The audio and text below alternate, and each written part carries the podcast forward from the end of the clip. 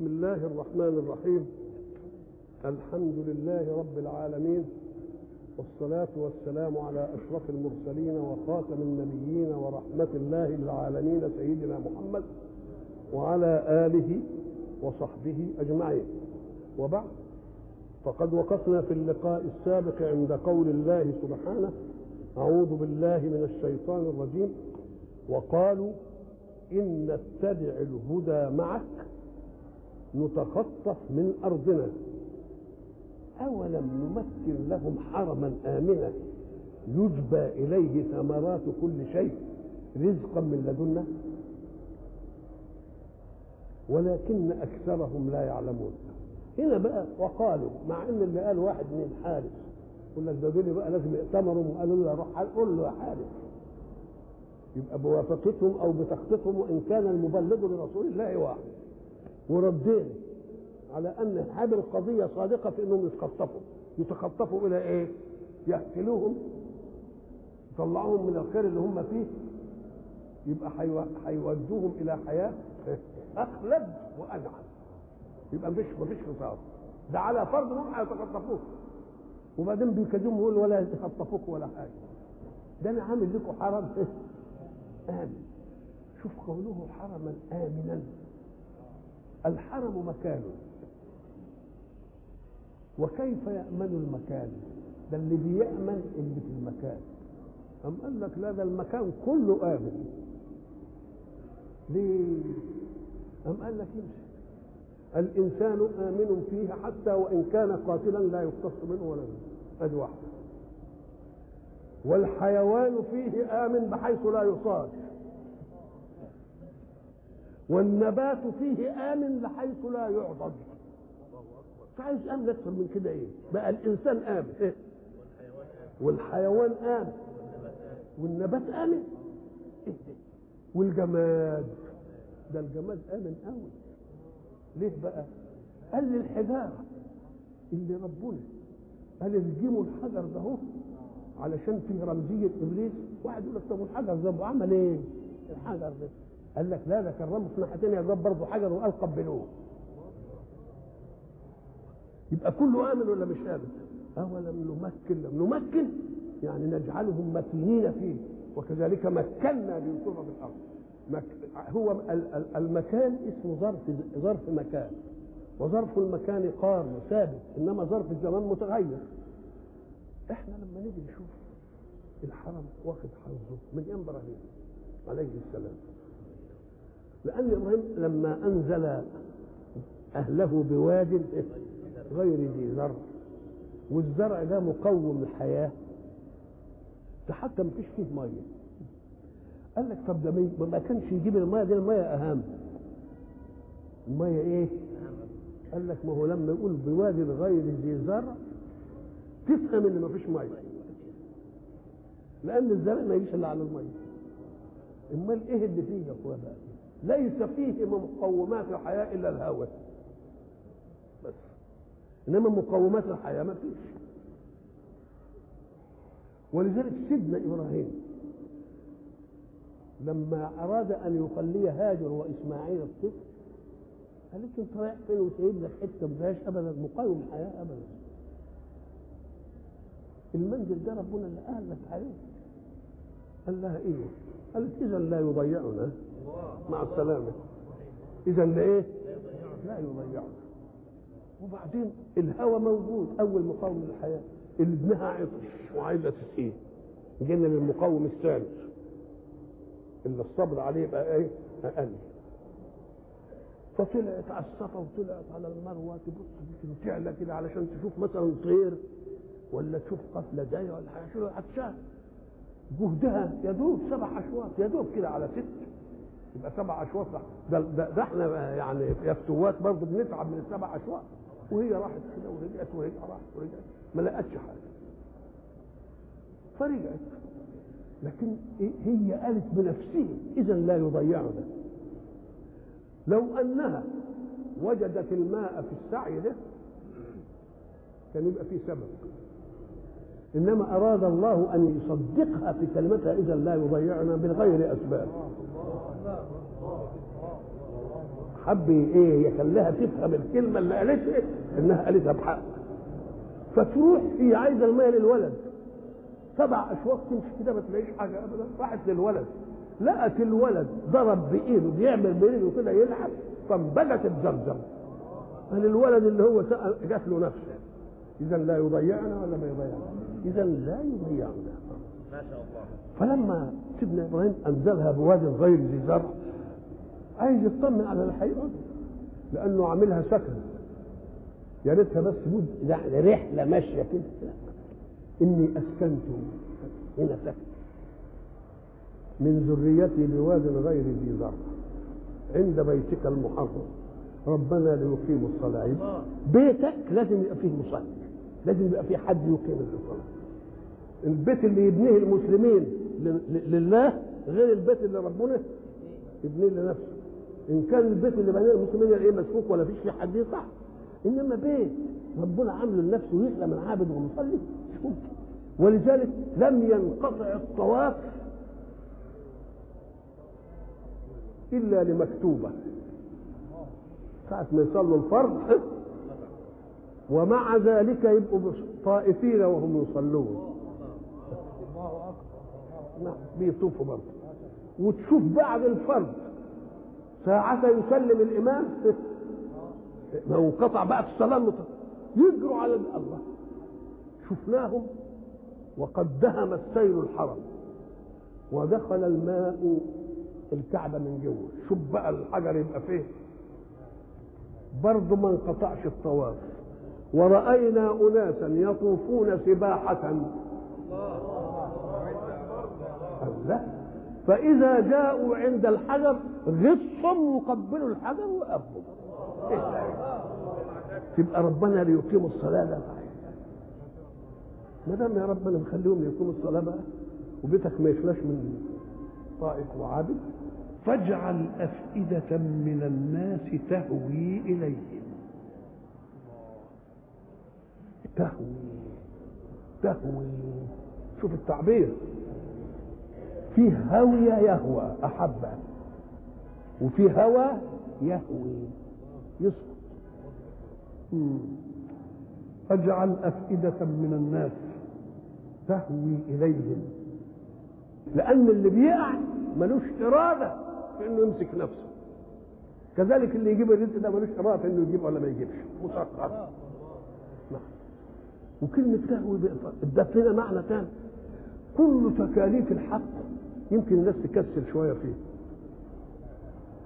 إلا الحج هو يقول صلي ويمكن ما حدش يصلي. زكي يمكن ما يزكيش.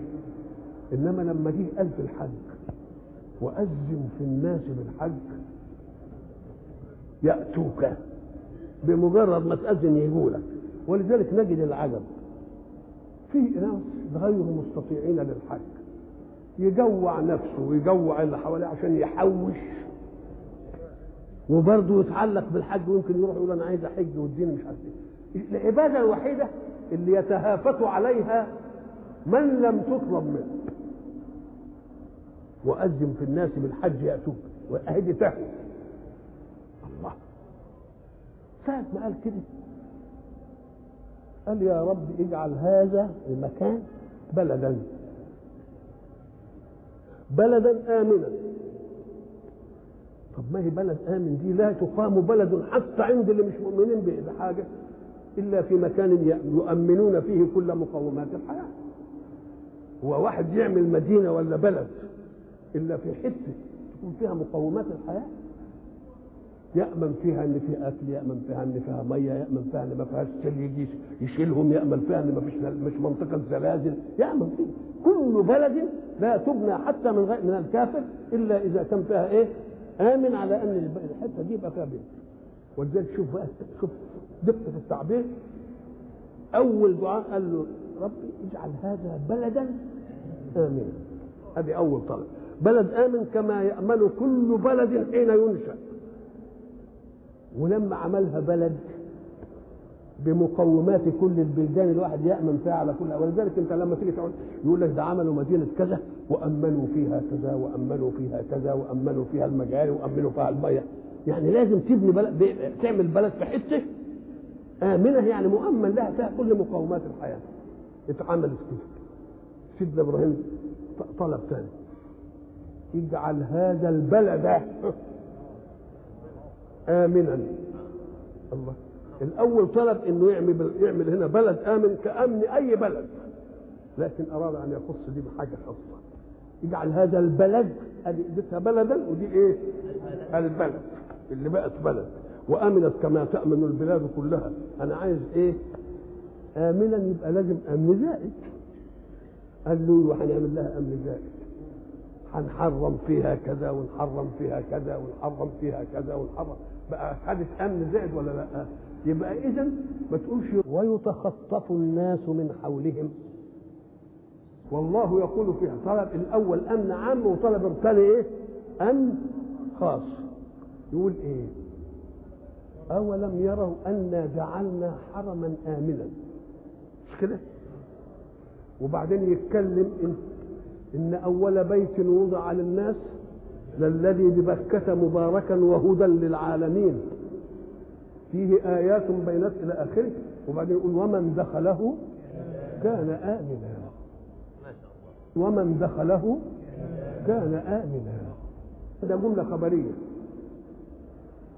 وإحنا بنشوف ان ما حصلش أمن لمن دخل. أيام الأرامطة عملوا إيه دخلوا واكلوا فيه وخدوا الحجر.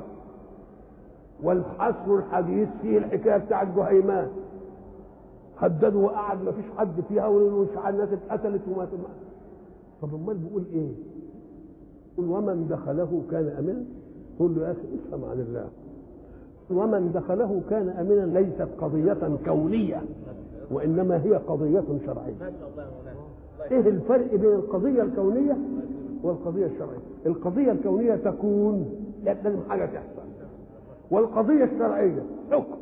يصح أنك تنفذه. فيبقى امن وما تنفذ مش ما يبقاش ومن دخله كان آمنا. أنا قلت كده. فمن أراد أن يجعلني صادق يأمنه بقى ما يكتبش حد واللي عايز يكذب ربه بقى يهيج الناس فيه. تقول إيه؟ تقول للأولاد وأنت بتوصيهم بيتي هذا يكرم فيه الضيف. دي قضية كونية. يمكن يجي ناس يقول لك لا مش يلا هو راح ولا حاله. مش هنكرم ولا نعمل. لو كانت قضية كونية يبقى معناها إيه؟ لازم يكرم يبقى, يبقى قوله بيتي هذا يكرم فيه الضيف خبر. الخبر ده كوني ولا شرعي؟ إن كان كوني يبقى مش هتتخلف. غصب عن البخيل من أبنائه. وإن كانت شرعي. اللي يؤمن بقى بشرع ينفذه وينفذه. واللي ما يؤمنش ما يؤمنش. ومن دخله كان آمنا أي من دخله فأمنوه. يبقى قضية شرعية. القضية الشرعية عرضة أن تطاع وعرضة أن تعصى. كويس قوي هناك برضو آيات يسأل عنها كثير. يقول إيه؟ الخبيثات للخبيثين والخبيثون للخبيثات والطيبات للطيبين والطيبون للطيبات تقول يا ربنا قال دي كده وأنا بشوف فلان طيب ووقع في واحدة خبيثة ولا فلان طيبة وقع ما ربنا إيه الطيبات قال لك هي قضية كونية. لا دي قضية شرعية. يعني إن زوجتم فزوجوا الطيب للطيب والخبيث للخبيث. ليوجد تكافؤ بين الزوجين فلا تعالي لأحدهما على الآخر. إن كان خبيث وهي خبيثة يقول لها يا يا ام مش عارف إيه ويجيب لها بقى اللي فات. يقوم تقول له انت ما أنت خلبوس طول عمرك على طول كده. يبقى في تكافؤ ولا مش في تكافؤ؟ إنما هيفرض انه إنه طيب وهي مش طيبة. وبعدين يقول لها اللي كذا ويا اللي كذا ويا اللي كذا. وهتقول له إيه؟ أم قال لا إن قالت له كذا يقول لها كذا يبقى في تكافؤ حتى تكافؤ في الأباحة يبقى فرق بين القضية الكونية وهي التي لا يتخلف مدلولها والقضية الشرعية جاءت في صيغة الخبر وإن كانت هي أمر. أنت لما تقول لك فلان انتقل إلى إلى تقوم تقول رحمه الله. طب رحمه الله دي دي جملة ماضية يعني حصلت قلت عارف رحمه ولا ما رحموش؟ أنت بتقول رحمه الله قال يعني فليرحمه الله. وقلتها بصفة الماضي عشان رجاء أن تكون. أولم نمكن لهم حرما آمنا. يجبى إليه ثمرات كل شيء رزقا من لدنا ولكن أكثرهم لا يعلمون. أنتم لو فطنتم لوجدتم أبرهة لما جه عشان يهدم البيت. عامل فيه ما الذي حدث؟ مش الفيل نفسه لما يوجهوه ناحية الكعبة ما يسواش. لأن الفيل اللي بقى جاي علشان يهدم الكعبة جاء في ودنه في ودنه. قال له ابرك محمود. هو كان اسمه محمود. الفيل اسمه إيه؟ ابرك محمود وارجع راشدا. يعني انفد بجلدك. فإنك ببلد الله الحرام. قال يعني الفيل استجاب ويجوا يقوموه ما يقومش؟ المعركة جت هناك. وجت طيرا أبابيل ترميهم بحجارة إيه؟ من سجيل فجعلهم كعصف إيه؟ مأكول. لما تقرأ الآية ألم ترى كيف فعل ربك؟ وتلاقي آخرها إيه؟ فجعلهم أي اللي جايين يقصدوا إزاء البيت كعصف مأكول زي التبن اللي بسم الله الرحمن الرحيم. لإيلاف قريش إيلافهم رحلة الشتاء والصيف. فجعلهم كعصف مأكول عشان تظل الكعبة. مسكونة بكم. وما دمتم مسكونة بكم والناس كلها من الجزيرة كلها بتيجي ضروري كل سنة حج هتظل مهابتكم. ليه؟ لأن كل القبائل اللي في السكك هتيجي عندكم. فأي قبيلة لا يمكن أن تتعرض لقوافلكم لأن تردوا عليها لما تيجي هنا يبقى اللي عامل لكم مهابة في رحلة الشتاء والصيف. إيه؟ البيت فجعلهم كعصف مأكول. بسم الله. الرحمن لإيلاف قريش إيلافهم رحلة الشتاء والإيه؟ فليعبدوا رب هذا البيت الذي أطعمهم من جوع الله يبقى لا خي... نتخطف من أرضنا لها مدلول هنا بقى. ما لهاش مدلول. وقالوا إن نتبع الهدى معك نتخطف من أرضنا أولم نمكن لهم حرما آمنا يجبى إليه ثمرات كل شيء رزقا من لدنا ولكن أكثرهم لا يعلمون. وكم أهلكنا من قرية بطرت معيشتها فتلك مساكنهم لم تسكن من بعضهم إلا قليلا. وكنا نحن الوارثين. ساعة ما تسمع كم وكم من قرية وكم أهلكنا من قرية وكم من قرية يعني كثير وكأنك تركت الجواب ليدل على الكثرة ما قلتش. أنت واحد أحسنت اليه كثير كثير واتهمك بأنك مقصر وياه. تقول له كم مددت إليك يدي أنا مش هقول أنا مديتها ده أنا هسالك أنت. يقوم لا يجد إلا يقول والله كثير يبقى كم تيجي عشان إيه؟ عشان الكثره من مين؟ من المتكلم ولا من المخاطب؟ من المخاطب عشان تحج عليه. وكم أهلكنا من قرية من العموم من بداية ما يقال له إيه؟ قرية. بطرت معيشتها. ما هو البطر؟ البطر أن تنسى شكر الله على ما أنعم. هذه نوع من البطر. وما دام نسيت شكر الله على ما أنعم يعني ربنا ما في بالك اللي صاحب النعمة من الممكن أن تستغلها في مظالم. يبقى البطر عدم شكر الله على نعمته واستعمال النعمة فيما حرم إحنا بنلاحظ إن عندنا في لغة التخاطب العامية بتستعمل ألفاظ. هذه الألفاظ استعملت لا بد أن يكون لها نسب في اللغة الفصيحة.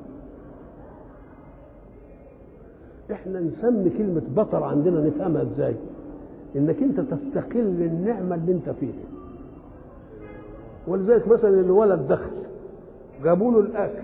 قاموا جابوا له طبق عدس ولا طبق بصار ولا طبق ملوخية. إيه ده انت مش عارف إيه؟ تقول له والله أنت بطران على العيش. الله تبقى بطران يعني إيه؟ قال لك ما هو ده نوع من التجبر والتكبر مع النعمة. تجبر وتكبر مع النعمة. وتكبر وتجبر على النعمة. اكن أنت عليت نفسك عن النعمة اللي عندك عن العبد ما كنتش حسن يبقى فيها بطر ولا ما فيهاش بطر؟ يبقى البطر نوعان. إما إنك أنت تبطل النعمة. ما تشكرش ربنا عليه أو تستعملها في معصية الله إن كانت كتير. وإما إنك أنت تبطل النعمة اللي موجودة تتكبروا عليها وإن دي مش لايقه ليا ده أنا عايز حاجات إيه؟ أعلى منها. يبقى ال- العامة لما بتستعمل الكلمة لها سبب ولا ما لها سبب؟ لها سبب. وكم أهلكنا من قرية بطرت معيشتها. معيشة يعني أسباب المعيشة. عملنا فيها إيه؟ فتلك مساكنهم لم تسكن من بعدهم إلا قليلا. وكنا نحن الوارثين. ما دام بطل النعمة يقول لها طب نسلبها النعمة اللي انت بطلان عليها دي. تقوم ما يلاقيش في البلد نعمة يعمل إيه؟ يا يهلك يا يرحل عنه. إلا قليلا. يعني في ناس يقعدوا. أم قال لك من لم يرضى بالبطر؟ من لم يرضى بالبطر. وكنا نحن الوارثين يعني ما خلفوش خلفة يورثوا الحتة دي. وإذا ترك مكان بلا خليفة يرث يبقى الورث راح لمين؟ لله. وكم أهلكنا من قرية بطرت معيشتها فتلك مساكنهم لم تسكن من بعضهم إلا قليلا. وكنا نحن الوارثين. في آية ثانية بقى برضو تعالج القضية دي بصورة أوسع شوية. وضرب الله مثلا قرية إيه؟ آه كانت آمنة. هذه واحدة. مطمئنة. يأتيها رزقها رغدا من كل مكان. فكفرت بأنعم الله. ده البطر جه فأذاقها الله لباس الجوع والخوف. كفر بالله يعني ستر وجود الله. طب ما دام ستر ما يقتضيش مستور. يبقى ما دام كفر بالله كأن الأصل إن إيه؟ إن الله موجود والكافر بيستره يبقى الكفر دليل الإيمان ولا مش دليل الإيمان؟ الكفر دليل الإيمان. خلاص؟ الكفر نفسه لأنه ما دام كفر بالله يعني ستر وجوده. وما دام ستر فليستر إلا موجود يبقى الأصل إنه إيه؟ إنه موجود والكفر طارئ عليه على الأول. ولذلك هناك يقول لك إيه؟ والباطل شوف الباطل جند من جنود الحق. الله إزاي الباطل يبقى جند من جنود الحق؟ ده إحنا بنحارب عشان يظهر. طب قال لك لا. ده الباطل لما يستشري يذوق الناس من من البطلان شرا كثيرا. لما يذوقوا من من البطلان شر كثير يبتدوا يقولوا روح يا جاي لما يجي واحد يقول لهم الحق والإيمان والمش عارف إيه يروحوا ماسكين فيه ولا لأ؟ فلو لم يعضهم الباطل الألم أول جندي من جنود الشفاء. ولذلك المرض الذي لا تأتي مع مقدماته آلام يبقى أخطر الأمراض. ليه؟ لأنه يتلصف على المريض. يتحمل شوية ولا مش جاي ولا يشعر به إلا في حالة واحدة وحين يصعب علاجه. والأمراض الخبيثة كلها بهذا الشكل. يقول لك لا ده خلاص ما عادش ممكن.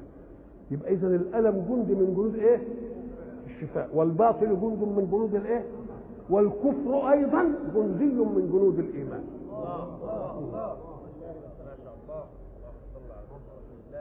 فكفرت بأنعم الله. ما دام كفرت بالله ستر وجوده طيب كفرت بالأنعم يعني إيه؟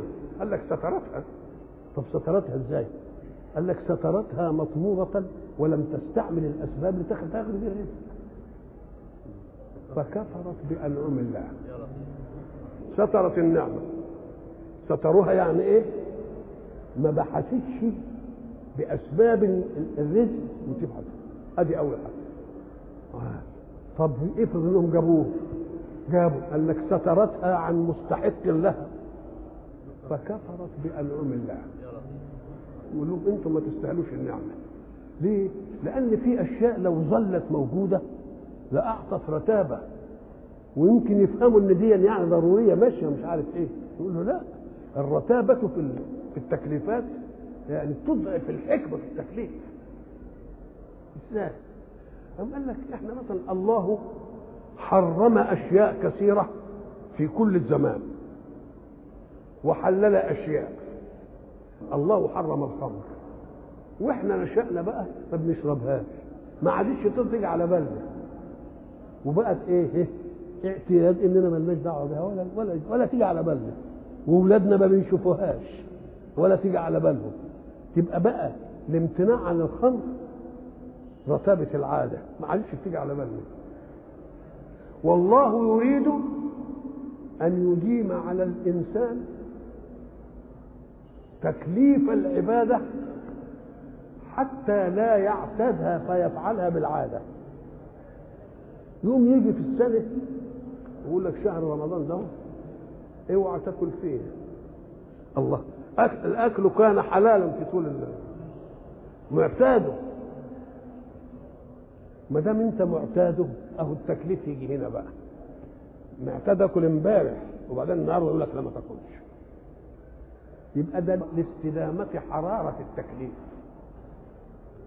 إنما لما يكون شيء محرم دايما نسيناه ولا يجي على بالنا يبقى بقى عادة. والله يريد أن تظل حرارة العبادة إيه؟ موجودة. الحق سبحانه وتعالى يريد من عباده دائما استدامة ان ده تكليف.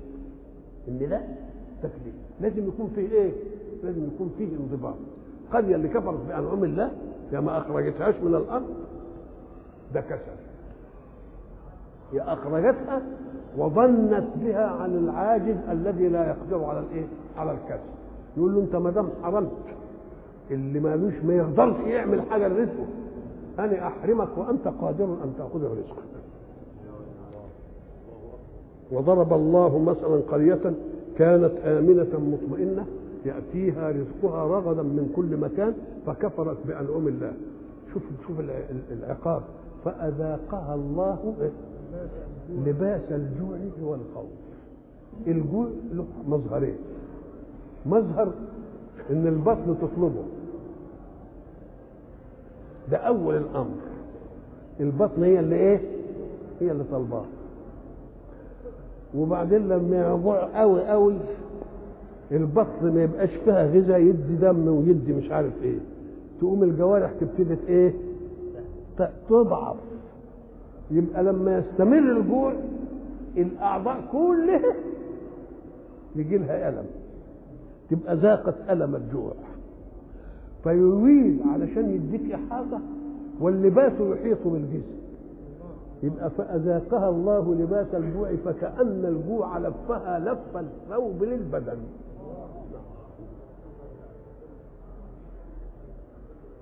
وكم أهلكنا من قرية بطرت معيشتها فتلك مساكنهم لم تسكن من بعدهم إلا قليلا وكنا نحن الوارثين. ربنا يهلك القرى قال لك هي دي سنتي وما كان ربك مهلك القرى حتى يبعث في أمها رسولا يتلو عليهم آياتنا وما كنا مهلك القرى إلا وأهلها ظالمون. يبقى لازم نعلم بالمنهج. ويجي رسول يقول لهم دي تعملوها ودي ما تعملوهاش. عشان لما نأخذ بالعذاب نبقى ناخذين بشيء من العدل يبقى لا نترك الناس يفعلون ما يشاءون ثم نيجي نمسكهم في فعل ونقول له انت عملت كذا. طب وأنا عملت كذا؟ هو ده جريمة؟ أيوه أقول لك جريمة. طب إمتى عملتها؟ انها جريمة؟ يبقى لازم زي ما قلنا امبارح لا عقوبة إلا بتجريم ولا تجريم إلا بنص ولا نص إلا بإعلام. يبقى قبل ما ناخد أي قرية بالعذاب لازم نكون بعثنا لهم رسول يقول لهم دي كذا ودي كذا ودي كذا ودي كذا. على الأول إذا نبعث رسول ولا نأخذ قرية ونحن ظالمون لها. بل لازم تكون عملت أسباب تؤدي إلى إيه؟ إلى أن ننزل بها الإيه؟ العذاب وما كان ربك مهلك القرى حتى يبعث في أمها رسولا. إحنا قلنا القرية آه التسلسلات كده يقول لك إيه؟ آه نجح. إذا كانت في أسرة واحدة كده كفر كم أسرة بس بسيطة كده ومش عارف إيه. آه قرية تبقى كبيرة شوية. أم القرى تبقى هي اللي يعني العاصمة أو الإيه أو الحضر. زي ما إحنا نقول دلوقتي. عزبة وكفر وقريه ومركز ومحافظة وعاصمة. مش هي كده؟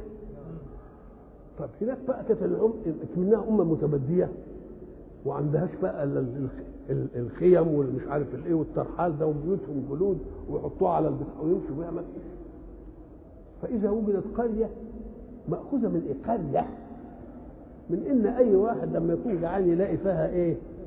كده بسيط واحد قرية واحدة مش يعني إيه؟ يلاقي عندها لقمة ياكلها يعني عجالة كده وأم القرى اللي هي حواليها وفيها أكثر خير أكثر من الإيه؟ لتنذر أم الإيه؟ القرى ومن حولها. واخدها أم القرى ليه؟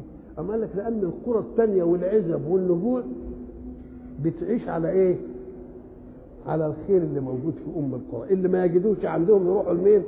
يروحوا يقول له هات من البندر، ما هو ما عندوش في الفلاحين، يجيب من البندر، لك مش في البندر، يقول لك يا روح المحافظة يمكن تلاقي، وروح مصر يمكن تلاقي، مثلا. الله. يبقى أم القرى كأن أم القرى لها حنان يشمل صغار البلاد حولها. نعم. وما أوتيتم من شيء من أي شيء فمتاع الحياة الدنيا. أوتيتم من شيء من مقومات الحياة ومن كمالياتها. كل ده مهما بلغ من السمو فإنه متاع عمره قليل. كل متاع الدنيا قليل. فإذا طلبنا منكم إنكم ما تلتفتوش لها قوي وما تجعلوهاش كل شيء. ليه؟ قال لك لأن أمدها منتهي. وبقاؤك فيها مظنون. والمتاع على قدر نشاطك وحركتك. أولا مدتها مش مضمونة. وكل واحد ياخد له فيها زمن بسيط أو قليل لازم حي إيه؟ هيسيبها وتمتعك فيها على قدر نشاطك. ادي واحدة. وما دام التمتع فيها على قدر نشاطك افرض إن نشاطك كبير وهتتمتع قوي وتجيب كماليات وتيجي نقول يا شيخ حال إن عمرك طويل. برضه هتموت. ادي واحدة.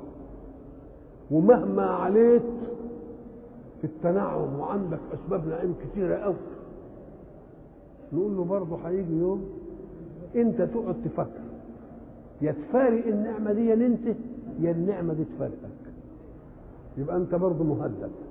يبقى العاقل يعمل إيه؟ ما يسيب المتاع القليل اللي مظنون الإقامة فيه ويمكن يسيبك أو أنت تسيبه. وروح لمين؟ لمتاع آخر باقي. ولذلك إحنا قلنا لما نقارن الدنيا بالآخرة نقول الدنيا لا تأخذ عمر الدنيا بابتداء وجودها إلى عدمها قيام الساعة. الدنيا تعرفها إيه؟ هي مدة بقائك أنت فيها. لأن هب أن الدنيا دامت لغيرك. طب هنا بقى إيه؟ يبقى الدنيا هي إيه بقى؟ مدة إقامتك فيه. طب مدة إقامتك دي معلومة؟ آه يبقى مظنونة. وهبها هتاخد لأرذل العمر. هتنتهي ولا ما تنتهيش؟ المتاع فيها على قدر نشاطك انت ولا لا؟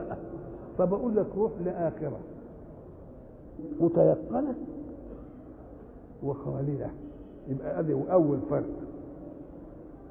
لا تفارقك هي ولا تفارقها أنت. يبقى ده فارق ثاني. نعيمك هنا على قدر حركتك أنت. ونعيمك في الآخرة على قدر قدرة ربك. يبقى بقى المقارنة دي لما تعملها كده تبقى هي الأحسن. آه. وما أوتيتم من شيء أي من أي شيء فمتاع الحياة الدنيا. خلاص؟ وزينتها. وما عند الله خير لأنك هتتنعم فيه على قدرة مين؟ قدرة ربنا. وبعدين لا تفوتك لأنك مخلد فيه يبقى العقل يعمل إيه في المقارنة؟ يقول لك لا ده الدنيا الدنيا دي تفهم ولذلك لما جه في الغزوة وصحابي من صحابة رسول الله يمضغ تمرة وبعدين راح لسيدنا رسول الله وقال له ألا أو- أوليس بيني وبين الجنة إلا أن أدخل المعركة مع الكفار؟ فأقتل. يعني دي على طول قال له نعم. قال له وماذا يبطئني حتى أمضغ التمرة وراح كتف التمرة الله. ليه؟ لأنه قارن بقى. ولذلك لما يجي ربنا يعمل مقارنة بين الكفار والمؤمنين يقول إيه؟ قل هل تربصون بنا إلا إحدى الحسنيين؟ أنتوا بتتربصوا تترقبوا منا إيه اللي يحصل لنا؟ إما أن ننتصر عليكم فنزل لكم وناخد خيركم وإما أن نقتل. وفي غير كده؟ فإن قتلنا ذهبنا إلى خير مما تركنا. وإن نصرنا يبقى ذلناكم لكن إحنا إيه إيه اللي نتربص بكم؟ ونحن نتربص بكم. أن يصيبكم الله بعذاب من عنده أو بأيدينا. يبقى أن أنتم لا تتربصون لنا إلا خير ونحن لا نتربص بكم إلا إيه؟ إلا شر. وما أوتيتم من شيء أي شيء. فمتاع الحياة الدنيا. وقال في الآيات متاع الدنيا إيه؟ قليل. وزينتها. وما عند الله خير إيه؟ وأبقى. ولذلك هناك بل تؤثرون الإيه؟ والآخرة خير إيه؟ وأبقى. مم. أفلا تعقلون؟ فكأن العقل يعني نعمل مقارنة اعمل مقارنة. أفمن؟ بيستفهم منه. أفمن وعدناه؟ وعدا حسنا. فهو لاقيه حتما الوعد بشارة بخير. وإذا بشرك مساويك بخير. يبقى الخير اللي بيبشرك فيه على قده. ويمكن يتغير عليك. ولا يوفيش بإيه؟ بالوعد. لكن لما ربنا يوعد ومن أوفى بعهده من الله. والقدرة بتاعته تجيب ولا ما تجيبش؟ وعدك واحد وحب صحيح يوفي بعض انما ما قدرش وعدك واحد وتغير رأيه مش هيديك إنما ربنا لما يوعد يبقى ضمننا حاجتين اثنين. وعده على قدر عطاءاته. ووعده بقدرة لا تنتهي. ولذلك أفمن وعدناه وعدا حسنا. فهو لاقيه حتما كمن متعناه متاع الحياة الدنيا وهي تزول وهو يزول والنعيم بتاعه على قدره. يبقى دي زي دي هي نفس القياس الأولاني. وما أوتيتم من شيء فمتاع الحياة الدنيا وزينتها وما عند الله خير وأبقى. أفلا تعقلون؟ شرع أفمن وعدناه وعدا حسنا. من اللي وعد؟ ربنا. وربنا له قدرة ما وله أو وفاء بالعهد. والوعد حسن منه. خلاص؟ فهو لاقيه كمن متعناه متاع الحياة الدنيا ثم هو يوم القيامة من المحضرين. محضرين ليه إن شاء الله؟ للعذاب. كلمة محضرين ده إيه؟ ما تستعملش في القرآن إلا للعذاب. ويمكن اللي وضع كلمة محضر دي عمر المحضر يجي بخير؟ هي هي.